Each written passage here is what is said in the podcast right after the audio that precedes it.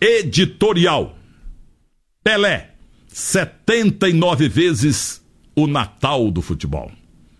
O Natal do futebol no mundo acontece na próxima quarta-feira, dia 23. E Pelé chega aos 79 anos, goleando em imortalidade fotos até mesmo os presidentes americanos e os papas de plantão na Casa Branca ou no Vaticano.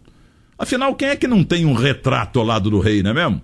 É que papa morre ou fica velho e sai.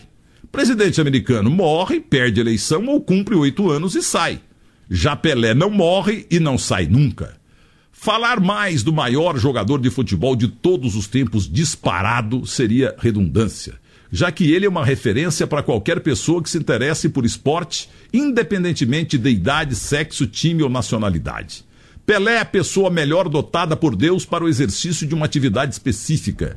Talvez não, com certeza é o único ser humano a ter atingido a perfeição em sua especialidade. Sim, pense aí, meu caro ouvinte da Rádio Bandeirantes em qualquer gênio da história, Michelangelo, Leonardo da Vinci, Albert Einstein, tantos outros, em todos os campos. Eles vão merecer notas tipo 9,5, 9,6, 9,7, 9,8, 9,9.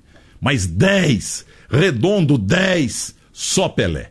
Mas ressalvamos, é claro, aqui que o futebol é a coisa mais importante dentre as menos importantes, conforme ensinou o italiano Arrigo Sacchi. Entendeu? A gente não está querendo comparar um Einstein, entendeu, com um jogador de futebol. Que isso? E o Santos inventou o Pelé. Ou foi o Valdemar de Brito, hein? Ou foi o Lula, o primeiro Lula famoso do Brasil, Luiz Alonso Pérez? Não foi Dona Celeste. Dona Celeste, a mãe da bola. Se 23 de outubro é o Natal do futebol, a partir de uma manjedoura de três corações, Minas Gerais, Dona Celeste é Maria e Dondinho o José.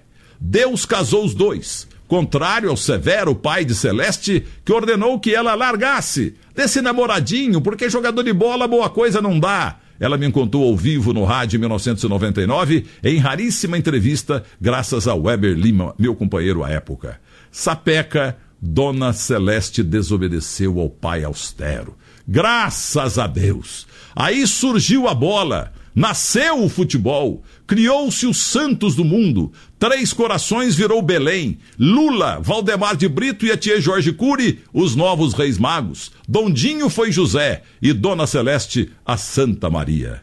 Ah, Dona Celeste, nunca ninguém no mundo jogou tão bem quanto a senhora. Muito obrigado, Dona Celeste. Celeste Arantes o Nascimento, a mais competente mãe do mundo e já 79 vezes Prêmio Nobel de Criatividade pela mais fantástica invenção da Terra, o futebol, ou seria Pelebol. Bandeirantes, a rádio que tem opinião.